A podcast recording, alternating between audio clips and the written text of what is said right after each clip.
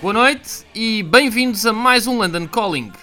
O programa de hoje continua a febre dos Queen, que já ferve aqui desde a semana passada e passou os 40 graus no domingo à noite quando eu apertei a mão ao Dr. Brian May.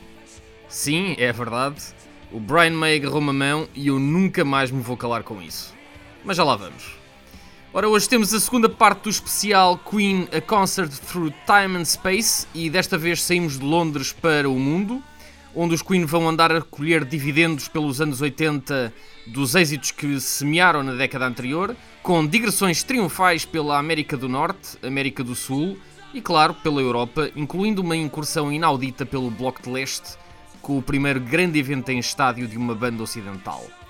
Toda esta febre deve-se, como é óbvio, à estreia mundial do filme Bohemian Rhapsody, que está a acontecer precisamente a esta hora que o programa vai para o ar, altura em que eu estarei no IMAX do Empire de Leicester Square de bigode a Freddie Mercury. Ah, pois, à conta da promoção do filme, o Brian May e o Roger Taylor foram no domingo a Carnaby Street ligar as luzes de Natal com a letra de Bohemian Rhapsody.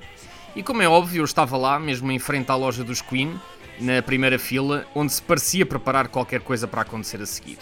Mais tarde percebi que o que se preparava era uma festa onde se ia juntar a banda, o elenco do filme e as respectivas famílias. Depois do espetáculo das luzes e do fogo de artifício, começaram então a chegar as famílias da banda. Bom sinal. Depois, começaram os gritos. Era o Roger Taylor. Roger acenou de leva à multidão, mas no seu desdém habitual não prestou grande atenção a quem lá estava. Depois veio Brian de branco integral.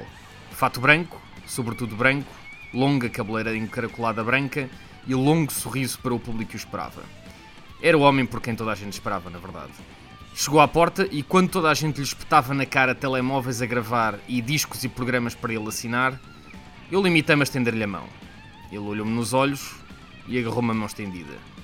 E quando eu disse a única coisa que me passou pela cabeça naquela altura, I love you, Brian, ele sorriu e estendeu outra mão apertando a minha mão com as duas com que normalmente toca a Red Special e imita aqueles sons do divino. Quando me largou a mão, eu comecei a tremer e a minha reação automática foi desatar a chorar. Toda a gente ficou ali ainda à espera de mais um autógrafo ou mais uma foto, mas eu já tinha tido o meu momento com o Dr. Brian May. Nada poderia ser melhor que aquilo. Não houve selfie, não houve autógrafo, mas houve real contact with the gods. Ou, como diria o Freddy, in the lap of the gods.